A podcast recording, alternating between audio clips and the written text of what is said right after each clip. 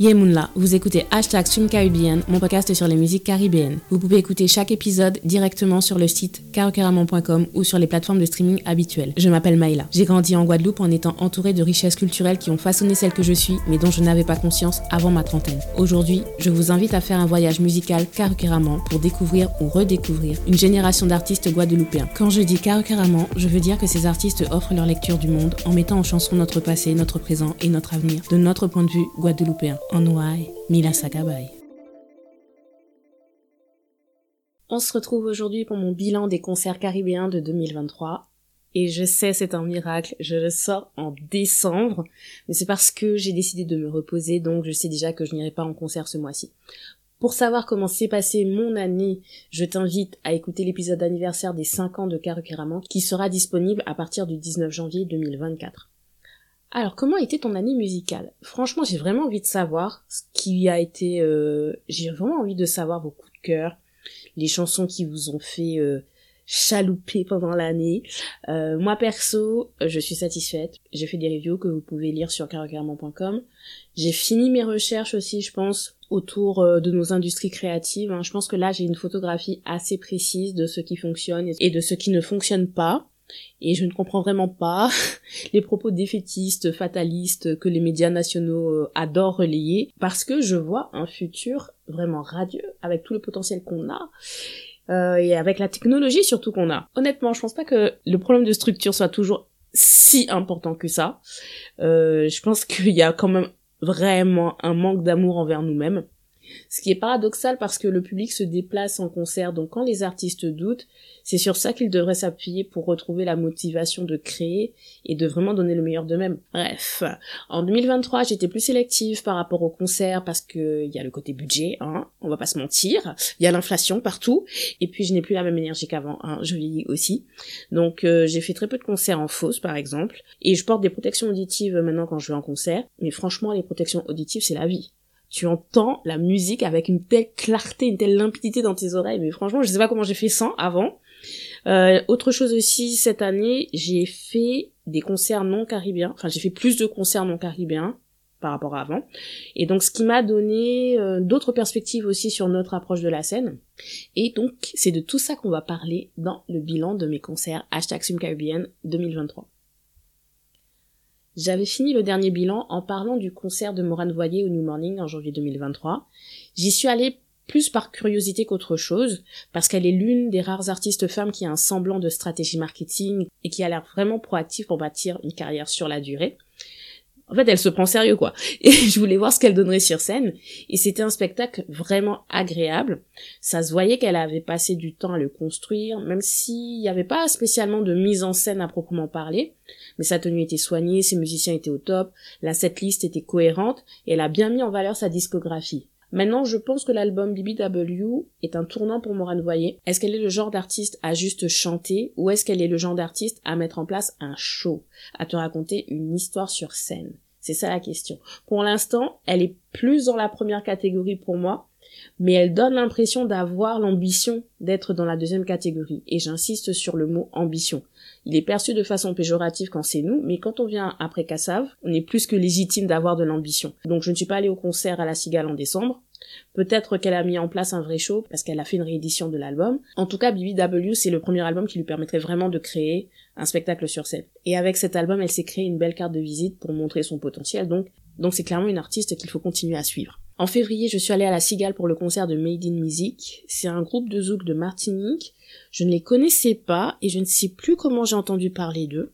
Mais en janvier, j'avais déjà ma place parce que je me souviens qu'on m'a donné euh, leur flyer pendant que j'étais dans la file du concert de Morane Voyer et j'ai dit à la personne que j'avais déjà ma place. Alors je ne sais pas du tout comment la pré-promo a été faite et c'est clair que la salle n'était pas remplie à capacité maximale mais j'entendais beaucoup de gens autour de moi dire qu'ils ne connaissaient pas le groupe et qu'ils étaient venus par curiosité. Et je le dis ici parce que je pense que c'est important à entendre. On critique beaucoup le public guadeloupéen, martiniquais, hexagonal, comme si c'était un bloc monolithique. Et les artistes, les DJ, les organisateurs de soirées font que décréter que notre public est difficile dès que quelque chose ne leur convient pas.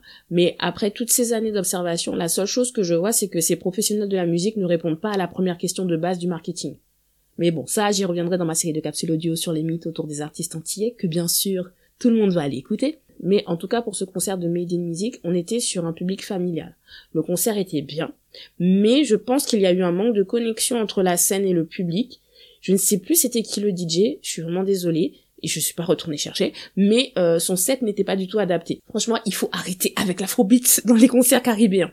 Quand on vient dans un concert caribéen, ce n'est pas pour se chauffer avec de l'afrobeat. Je suis désolée, ça tue l'ambiance et je suis sûre que le DJ est rentré en coulisses en disant aux artistes que le public était froid et ça a mis la pression à tout le monde, ce qui fait que tu sentais bien un manque de fluidité, alors que c'était tous euh, des artistes d'expérience, genre euh, Suzy euh, Daniel René Corail, Missy Sadik. Et franchement, c'était une expérience déstabilisante pour moi, parce que pendant les performances, tu sentais les artistes investis, et le public était investi.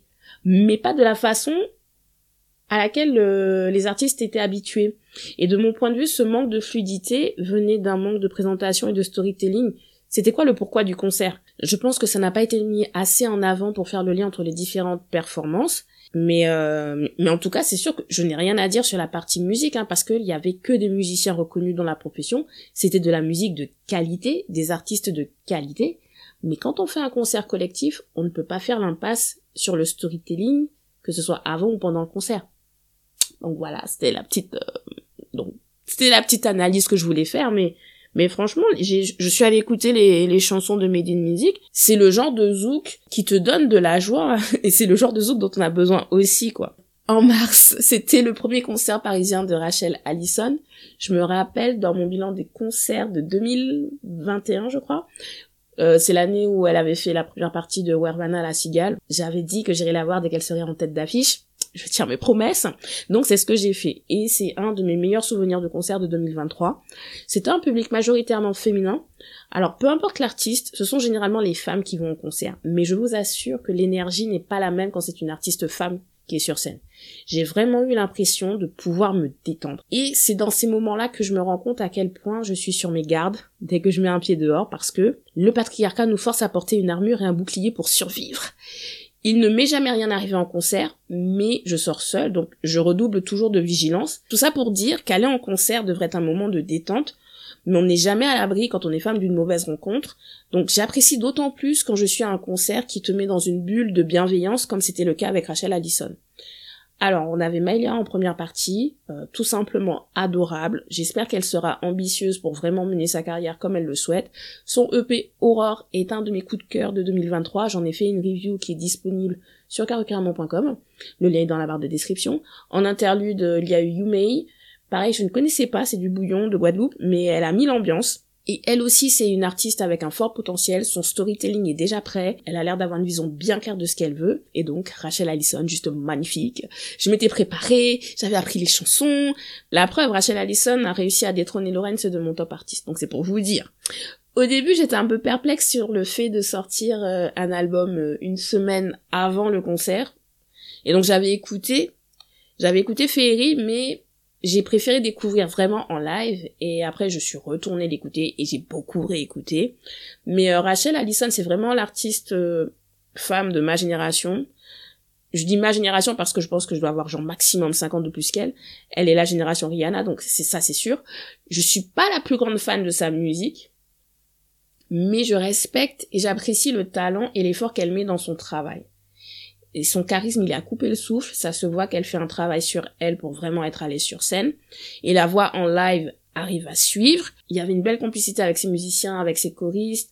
D'ailleurs, son choriste, à un moment, il a loupé une phrase sur je ne sais plus quelle chanson, et elle a fait recommencer, et il était stressé, donc il s'est loupé une deuxième fois. Alors elle a repris une troisième fois, et là il a réussi, et donc la foule est en délire. Euh, on était content, et on voyait qu'il était soulagé, il se dit yes, j'ai réussi. Mais euh, franchement, il y avait une belle complicité avec le public.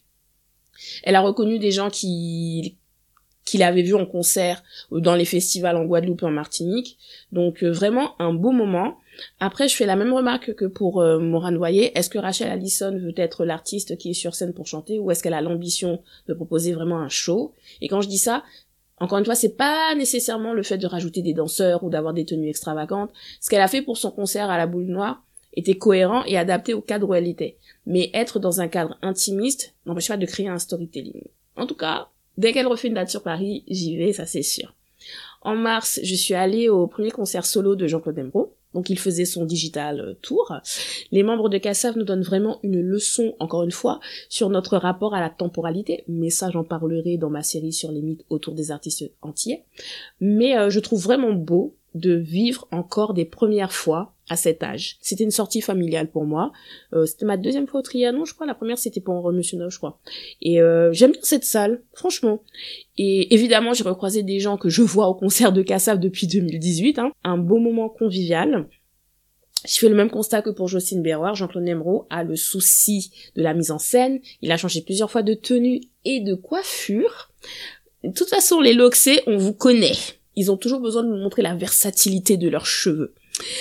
À un moment, il est allé dans le public aussi, mais franchement, tu sentais qu'il avait préparé le moment. Georges Decimus était là, Jocelyne Berroir aussi. En invité, on avait aussi Greggs. On avait Cindy Martelly, Tony Chasseur aussi. Je sais plus, je crois que c'est tout. Et j'aimerais franchement garder une trace, mais franchement, mention spéciale pour le saxophoniste Jean-Philippe Mignac il est l'incarnation de la joie sur scène. Il a l'air tellement heureux. Même quand il est pas en train de jouer du saxophone, il est là, il est en train de danser, il se balance et tout, mais franchement, il donne le sourire. Ensuite, en avril, euh, c'était Akio Casino de Paris, aussi un de mes plus beaux souvenirs de 2023, et c'est aussi l'expérience la plus mystique que j'ai pu vivre en concert. Moi, j'ai grandi en Guadeloupe, j'ai vu Akio débouler, j'entendais les chansons à la radio, je les voyais euh, sur la place de la Victoire le samedi matin, tout ça pour dire que Akio fait partie de mes repères guadeloupéens. J'ai vu Akio sur scène dans des festivals quand j'étais petite, mais je n'avais jamais assisté à un concert entier. La première chanson, je sais plus ce que c'était, mais c'était bizarre. Les gens tapaient des mains et dansaient, mais tu sentais qu'ils étaient dans la retenue. Et moi, de là où j'étais, c'était, euh, tu sentais que c'était, je sais pas, j'avais l'impression en fait que c'était des zombies. je sais pas comment dire, c'est que les gens bougeaient, mais je, sentais pas d'âme, je sentais pas la vie. Et les musiciens aussi sur scène, je crois qu'ils l'ont ressenti. Encore une fois, je sais pas comment l'expliquer, mais c'était de la communication non verbale. Mais ça se voyait que tout le monde, en fait, attendait une sorte de grand moment et ça venait pas. Et aux premières notes de la deuxième chanson, je vous jure, j'ai senti une onde d'énergie. Ça a traversé toute la salle. C'était comme une sorte de vague. Enfin non, on va dire plutôt une bourrasque parce que j'ai vraiment senti euh, l'air bouger autour de moi. Et euh, c'est parti du fond de la salle, c'est passé sur nous, ça a touché la scène, et là, c'est comme si quelqu'un avait appuyé sur un interrupteur, les tambours ont commencé à sonner plus fort, les voix semblaient avoir plus de résonance, et le public avait vraiment l'air de prendre vie. Et les musiciens sur scène aussi, même leur posture a changé. Et je sais que ça fait bizarre raconter comme ça, mais je suis sûre que les gens qui étaient là peuvent confirmer. C'était vrai, t'avais vraiment l'impression là, waouh, l'explosion. Et sur la fin, ils ont rendu hommage à une à une des membres de l'association qui venait de, de mourir. Sa petite fille était présente, elle a fait un solo de danse euh, au son des tambours. Donc euh, c'était ouais, c'était spirituel. C'était un moment spirituel, moment de communion et euh, je crois même que ils sont restés 10 minutes, 15 minutes de plus pour nous dire au revoir comme il fallait. Au passage, j'ai vu le film documentaire produit par Zion Film je voulais en faire une critique, mais finalement, j'ai pas fait. Je sais plus pourquoi, parce que certainement par manque de temps. Hein. Mais en tout cas, c'est important de conserver les témoignages des personnes qui ont fait Akio. Parce que je pense que c'est l'une des associations qui permettent d'entretenir un lien communautaire qui est encore beaucoup trop fragile. Et donc pour finir avec le mois d'avril, j'ai rencontré Dalan Vanterpool. C'est un podcasteur caribéen qui vient des îles Vierges, mais il s'est installé au Panama, donc il fait sa vie au Panama. Et il était de passage euh, à Paris avec son épouse. Et donc c'était la première fois qu'on se rencontrait aussi, et comme c'est un jazzman. Donc du coup, je l'ai emmené voir un concert du bassiste Elvin Bironien. Et euh, il est, Elvin Bironien, il était accompagné de Grégory Priva au piano, Thilo Bertolo à la batterie, Ricardo Esquerda au saxophone et Nicolas Pellage au chant. Et Dalan et son épouse étaient ravis. J'ai fait une photo avec Grégory Priva moment fangirl hein. Et euh, non c'était bien. C'était franchement c'était pas du tout prévu. Et euh, et il faut des moments comme ça aussi dans la vie. Ensuite en avril je sais qu'il y a, je crois que c'est avec Celiawa qui était en concert. Il y avait Tabou Combo c'est sûr. Mais le budget était serré donc je n'y suis pas allée. En mai je suis allée au festival de musique euh, festival des tropiques. Donc c'est euh, en fait, c'est la Trace Caribbean Party, mais qui est dans le cadre de la foire de Paris. Alors, on va parler de ce festival. Euh, il y avait un plateau d'artistes haïtiens, donc euh, ils étaient en début de soirée, on va dire. En tant qu'artistes, ils étaient vraiment investis, il y a pas à dire. mais le public n'avait pas l'air de les connaître. Alors moi, j'ai pas la télé, j'ai pas regardé Trace depuis au moins 15 ans, donc je sais pas trop le rôle que joue euh, cette chaîne dans la promotion des artistes caribéens, déjà à l'échelle de la Caraïbe et ensuite dans le reste du monde. Mais en tout cas, maintenant que j'ai assisté à un concert de Karimi et de Michael Brun, je connais l'énergie euh, qu'un public haïtien est capable de donner, et là, pour le Festival des Tropiques, je n'ai pas trouvé le public réceptif. Attention, hein, le public a été poli, il réagissait dès qu'on l'interpellait, mais euh, c'était le minimum syndical, on va dire. Le DJ a terminé par Oupati de Mkaben. Et j'ai pleuré. Euh, j'avais pas pleuré au moment de sa mort, ni même après, et je pense que c'est parce que j'étais encore sous le choc. Mais là, je sais pas pourquoi, en entendant la chanson, j'ai commencé à pleurer. Mais c'était pas des larmes de tristesse. Je crois que c'était plus des larmes d'adieu ou de remerciement parce que je suis encore en vie. Et là, j'ai l'impression de vivre pleinement la vie qui me convient. Donc, ouais, c'était des larmes de remerciement en fait. Je fais ce qui me rend heureuse. J'ai beaucoup souffert pour en arriver là, mais maintenant que j'y suis, j'y reste quoi. et pendant que j'essuyais mes larmes, il y a une tantine qui m'a tendu la main. Elle a serré très fort. On s'est souri et puis j'ai arrêté de pleurer du coup. Et puis là, elle m'a lâché la main. Et on s'est plus du tout revu de toute la soirée, hein, c'est tout. Hein, mais euh, mais ouais, j'ai senti j'ai senti l'énergie quand elle m'a tenue. Et, euh, et en fait, c'était un festival, il y avait vraiment beaucoup, beaucoup de monde. Il faisait hyper chaud. Je suis même surprise que personne n'ait fait de malaise. Mais en tout cas, c'était un concert qui incarnait la puissance du zouk. La puissance de notre zouk. Et c'était d'autant plus beau que tous les âges étaient représentés. J'avais mal aux pieds, j'ai failli perdre ma voix, j'ai passé un super bon moment. Au passage, je l'ai dit sur Twitter, enfin sur X, et je le, et je vais le redire ici, hein. Bram Sito était là, j'ai trouvé que le public était moins réactif pendant sa performance. Un de ses fans l'a mal pris sur Twitter, mais quand je dis ça, c'était pas une attaque. C'est c'est un simple constat normal, hein, quand on se met au centre d'un événement qui est supposé nous mettre à l'honneur. Les ados présents connaissaient Bram Sito, mais la majorité des gens étaient là pour le zouk euh. Alors que Michael de la Réunion ait droit à un set, oui, ça fait sens. Mais Bram Sito, non, désolé, ça ne fait pas sens quand on est en pleine bataille sur le branding et le storytelling autour du zouk. Encore une fois, je n'ai rien contre lui. Et sur un autre événement avec des artistes antillais, oui, il aurait pu être présent. Mais là, non. Il n'était pas dans le thème. Donc, bref. De toute façon, le concert, il est dispo sur la page Facebook de la Foire de Paris. Il y avait Taina, il y avait Axel Tony, il y avait Marvin, il y avait Nestlé, il y avait Warvana. Lorenz a chanté, mais il n'était pas prévu à la base. Et le final, c'était la lady, la diva, Princess Lover, elle a vraiment fait son show. En fait, c'était une session karaoké géante et j'ai adoré. Après, je pense pas que je vais le refaire parce que j'ai j'ai plus le j'ai plus l'énergie en fait pour faire ce genre d'activité. Mais je l'ai fait une fois et je suis vraiment contente de l'avoir fait. En mai, je suis aussi allée au concert l'Oxymoron Stage.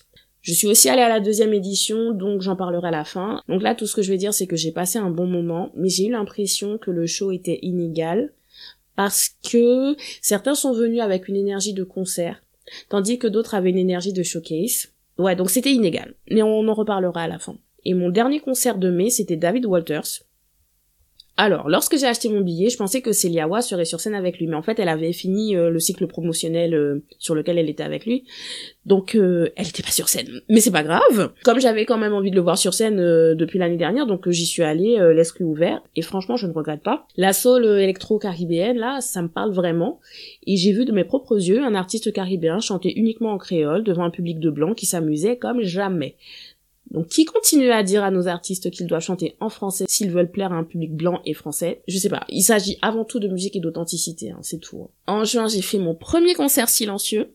Je vous laisse deviner pour qui c'était parce que je ne l'ai pas encore cité. Mais si vous me suivez, vous connaissez mon ultime. Bien sûr, j'ai nommé Gage. C'était un showcase à l'appart de la Villette avec deux autres chanteuses. Euh, J'étais trop contente de le voir bien sûr. Euh, à la fin, on a fait un selfie encore. Euh, C'était la première fois qu'il me voyait avec mon afro, donc je me, je me demandais s'il allait me reconnaître, vu que ça faisait plus d'un an, je crois qu'on s'était pas vu. Mais, mais si, si, c'est bon, il m'a reconnu.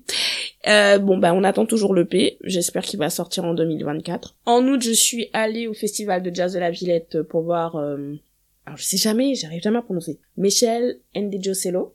Désolée pour la prononciation.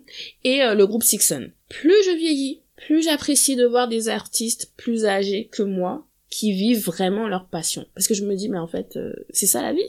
C'est ça la vie.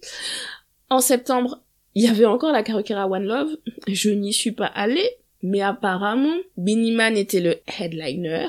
Et comme pour Elephant Man l'année dernière, il n'est pas venu. Il n'y a eu aucun communiqué à ce sujet. Alors que pour Nino, ça avait été annoncé bien longtemps à l'avance qu'il ne serait pas présent au festival. Je, comprends pas. Je, je vous assure j'essaye de faire un effort, mais je ne comprends pas les stratégies de communication des organisateurs d'événements. Je, je, non, je, non. Bref, donc en septembre, c'était mon mois jazz. Je suis allée au Baiser Salé pour voir euh, Xavier Belin. Il y fait une résidence qui s'appelle Pléonasme. Donc en fait, il reprend des standards euh, de, de, jazz. Et pour ce premier concert de la saison, il était accompagné de Stéphane Castry et d'Arnaud Dolmen super moment. Ensuite, j'ai vu Georges Ranville qui faisait la présentation de son album Perspective euh, qui lui était sorti en mai 2023. Et en fait, il a un style qui est assez pop et en même temps, il met les racines traditionnelles. Donc, je sais pas, ça fait un mélange qui est agréable à écouter. Et donc, sur euh, ce projet-là, Perspective, il collabore avec Michel Alibo et Arnaud Dolmen. Et donc, je me suis dit que c'était la parfaite euh, occasion pour enfin voir jouer Michel Alibo de près. Michel Alibo, il est dans Sixon, donc je l'avais vu de loin, mais il jouait de la basse. Tandis que là, il était sur la contrebasse. Ensuite, on passe en octobre. Deux concerts, mais que des galères. Donc le premier c'était Johan. On aurait dit qu'il n'y avait pas eu de balance avant, tellement la sono était horrible. Et Ali Angel, je le connais pas, mais ça se voyait sur son visage, il était saoulé d'une force. Et euh, Johan et sa choriste, ils passaient leur temps à faire signe à la régie pour qu'on leur mette plus de son. Franchement, je souffrais avec eux, mais en même temps, j'étais impressionnée parce que ils ont vraiment assuré pour nous donner un beau spectacle envers et contre tout. Depuis 2019, je voulais voir Yohan sur scène. Et là, j'étais trop, trop contente. J'ai trop fait ma séance de karaoké. Euh, et c'est faux comment, quand il est sur scène, il te donne l'impression que c'est tellement facile, alors qu'il a des chansons difficiles. Mais il a une telle aisance dans sa façon euh, de bouger sur scène et tout. On a eu un beau moment euh, d'émotion avec son fils pour leur duo. donc le duo, il est sur Gemini partout. Au passage, le projet Gemini, c'est le meilleur projet Zouk post-Covid. Que ce soit au niveau de la direction artistique, au niveau des arrangements, au niveau des visuels, Johan a vraiment fait une proposition aboutie que peu d'artistes antillais proposent.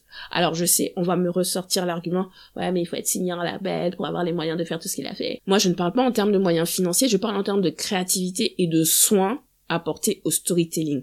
Il y a des artistes signés qui ne font pas cet effort, il y a des artistes complètement indépendants qui le font. Chacun voit où il investit son argent. Bref, ça j'en parle aussi dans ma série audio sur les mythes autour des artistes entiers. Donc pour finir sur ce concert, donc il avait son frère Greggs, en invité il y avait Axel Tony, et j'ai une très très grosse pensée pour Milka qui était venu chanter Amour Impossible. Et c'était un duo magnifique et euh, c'était d'autant plus symbolique pour moi parce que c'est la chanson qui passait en boucle quand j'ai recommencé à écouter du Zouk en 2015-2016. Je me revois quand j'étais euh, j'étais en convalescence donc j'écoutais, euh, je regardais les, clips sur MFM et Amour Impossible passait tout le temps. Donc euh, ça m'a fait plaisir de pouvoir les voir sur scène. Après le concert de Yohan, je suis allée au concert de Chang MC.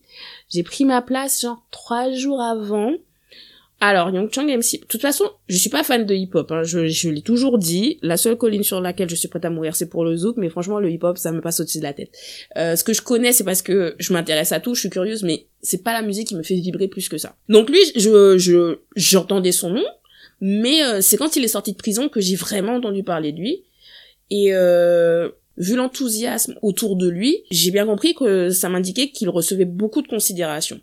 Donc quand il a fait sa version de Baby euh, de Aya Nakamura, bah, j'ai écouté genre un couplet, un refrain, j'ai nexté. Ensuite, mon algorithme YouTube m'a suggéré CLF. J'ai regardé le clip, mais c'est un son qui m'a laissé perplexe parce que je ne comprenais pas la stratégie marketing derrière. Et puis je suis tombée sur une interview, ses propos avaient l'air sensés. Donc je me suis dit, je préfère me faire mon propre avis et je vais aller voir par moi-même. Donc euh, d'après ce que j'ai compris, il était le premier antillais à se produire au Dôme de Paris. Bon, euh, je crois que c'est une des raisons pour lesquelles le show a eu plus d'une heure de retard, genre une heure trente de retard. L'équipe du Dôme n'avait pas du tout l'air prête à gérer l'ampleur du concert.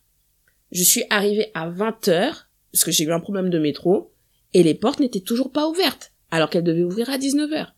Et donc, ce qui fait que j'ai fait la queue, mais on prenait vraiment littéralement tout le long de l'avenue. On était sous la pluie.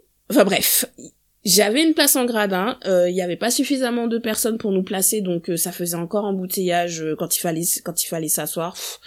Mais bon, bref. Là, je tiens vraiment à saluer le DJ. encore une fois, j'ai oublié les noms, mais big up au DJ.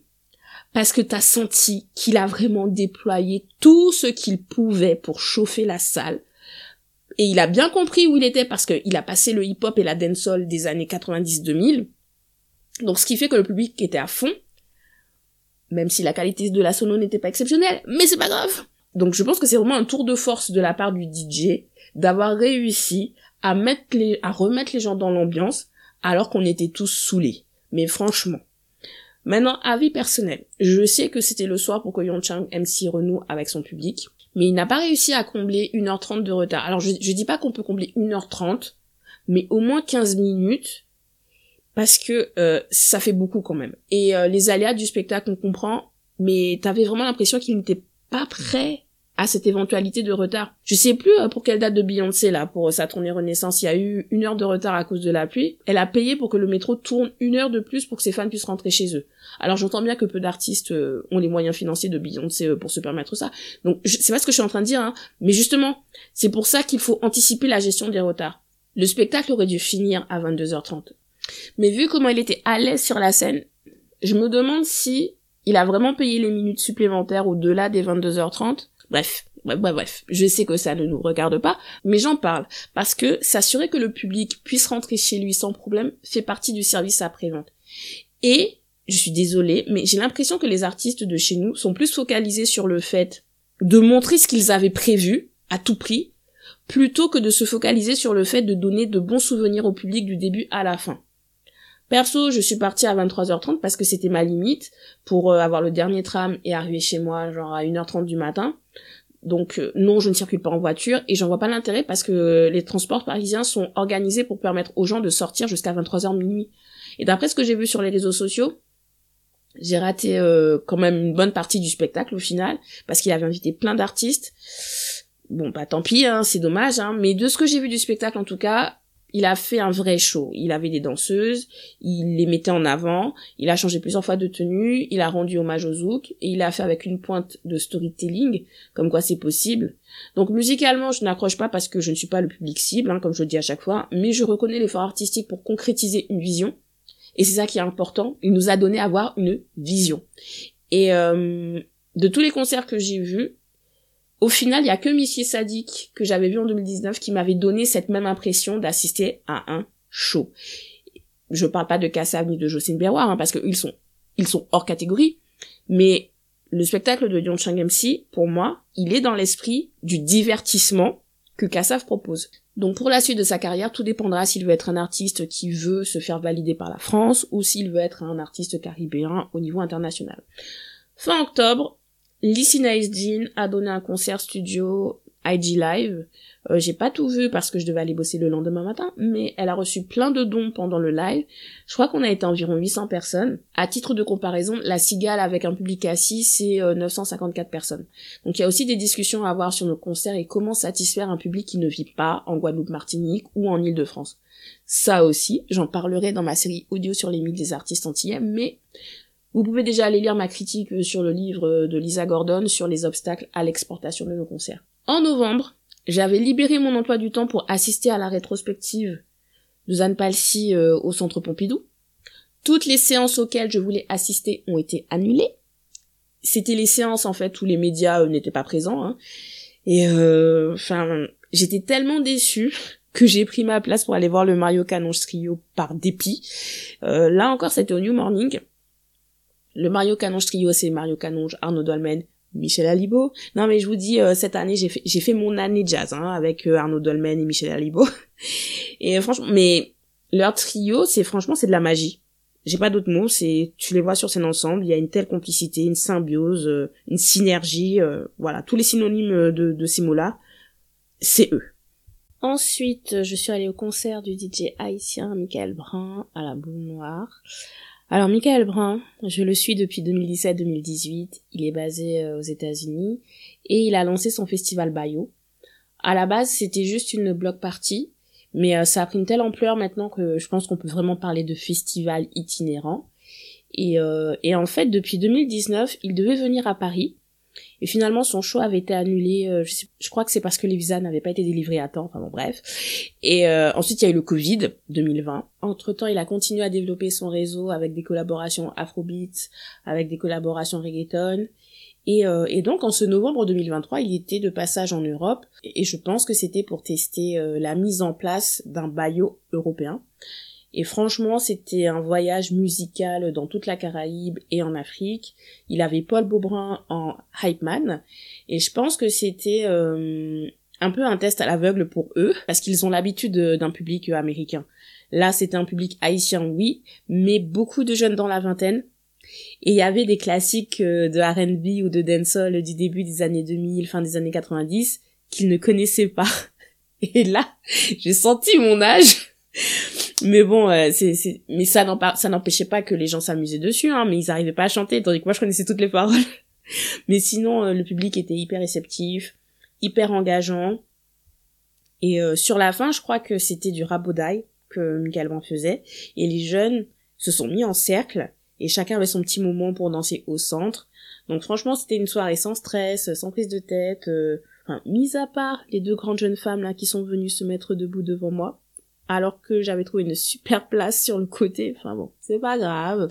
Euh, moi, je me suis bien abusée.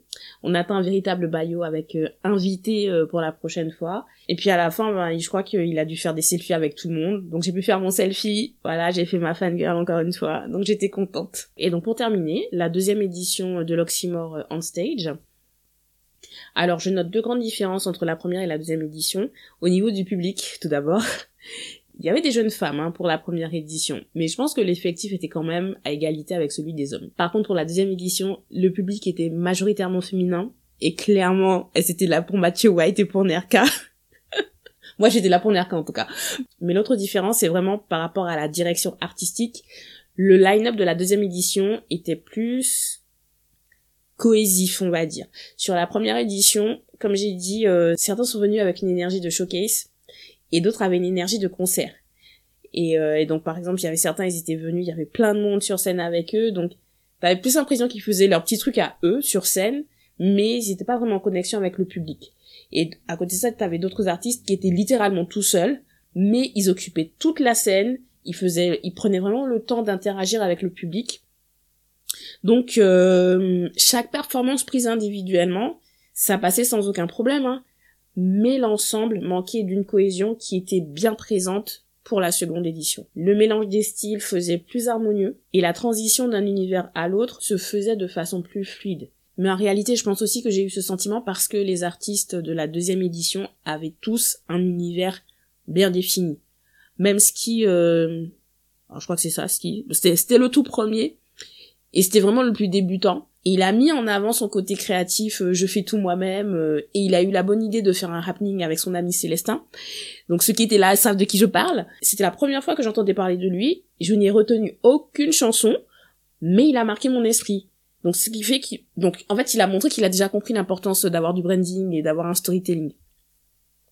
Après il y a eu Vaga. Euh, lui j'étais plus sensible à son flow. Ensuite il y a eu Sodade qui a été euh, la découverte coup de cœur pour beaucoup, je pense. En tout cas, il est celui qui avait l'identité musicale la plus identifiable avec euh, les sonorités Coca, et il a une signature vocale. C'est le seul que je suis allée écouter après avoir quitté le concert, par exemple. Et puis Nerka est arrivé. Alors, parlons de Nerka. On s'en barre, c'est un album parfait pour un concert. Je l'ai dit dans notre discussion, euh, hashtag Caribbean, c'est un album basé sur le storytelling. Donc, il n'y a pas beaucoup à faire en termes de scénographie. Et ce que j'ai apprécié euh, dans la performance de Nerka, c'est qu'il donnait l'impression d'être lui-même et d'avoir une discussion avec le public. Alors je me souviens plus du tout de sa cette liste, je sais qu'il a fait 12 parce que c'est ma chanson, mais euh, je me rappelle m'être dit qu'il avait bien choisi l'ordre des chansons, et ce qui fait que ça m'a donné encore plus envie de le voir lui en concert tout seul, et, euh, et au tout début, il y a une fille euh, qui lui a fait une réflexion genre ouais, qui parlait trop et, et il lui a fait non, attends, laisse-moi laisse-moi prendre le temps de te faire entrer dans ma confiserie personnelle. Et là, les jeunes femmes ne se sont pas évanouies, hein, mais on n'était pas loin. Et, euh, et autant il est arrivé avec une certaine nonchalance, autant une fois qu'il a dit ça, pareil, t'as l'impression qu'il y a eu un interrupteur, et là, t'as vu Nerka, quoi. Et euh, je connais même pas son prénom, mais ce que je trouve intéressant chez lui, c'est qu'il donne, il ne donne pas l'impression d'avoir un alter ego. Il donne l'impression qu'il reste lui-même, sauf que quand tu le vois sur scène, il est puissance 10. Et depuis le début, je vous, je vous parle en termes de, ouais, faut faire le show. Mais euh, encore une fois, quand je dis faire le show, c'est pas une histoire d'avoir des danseuses et des tenues extraordinaires et un jeu de lumière incroyable. Je parle vraiment du fait de raconter une histoire au public. Et certains artistes sont faits pour le faire avec extravagance, et t'en as d'autres qui sont faits pour le faire en créant un sentiment d'intimité avec le public. Et avec tous les concerts que j'ai vus depuis 2019, j'ai l'impression que beaucoup de nos artistes sont entre les deux et n'arrivent pas à choisir ce qu'ils veulent vraiment faire parce qu'ils se posent des limites euh, peut-être à cause du budget je sais pas et, euh, et je dis pas qu'un artiste ne peut pas passer d'une catégorie à l'autre en fonction de la salle euh, en fonction du projet en cours qu'il est en train de défendre hein.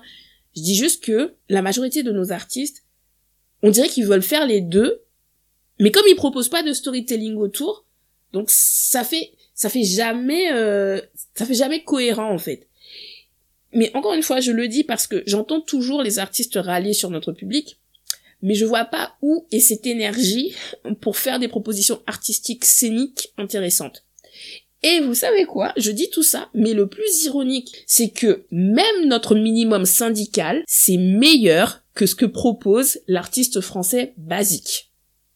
Donc c'est pour vous dire le niveau qu'on atteindrait avec juste un peu de storytelling. Ce qui m'amène à Matthew White il était le seul à avoir des musiciens et ils ont mis 20 minutes à s'installer.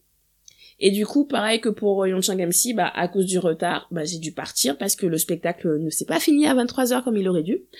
Euh, pour détendre l'atmosphère, quand il est arrivé sur scène, Mathieu White, il a dit ouais qu'il allait tous nous payer un Uber.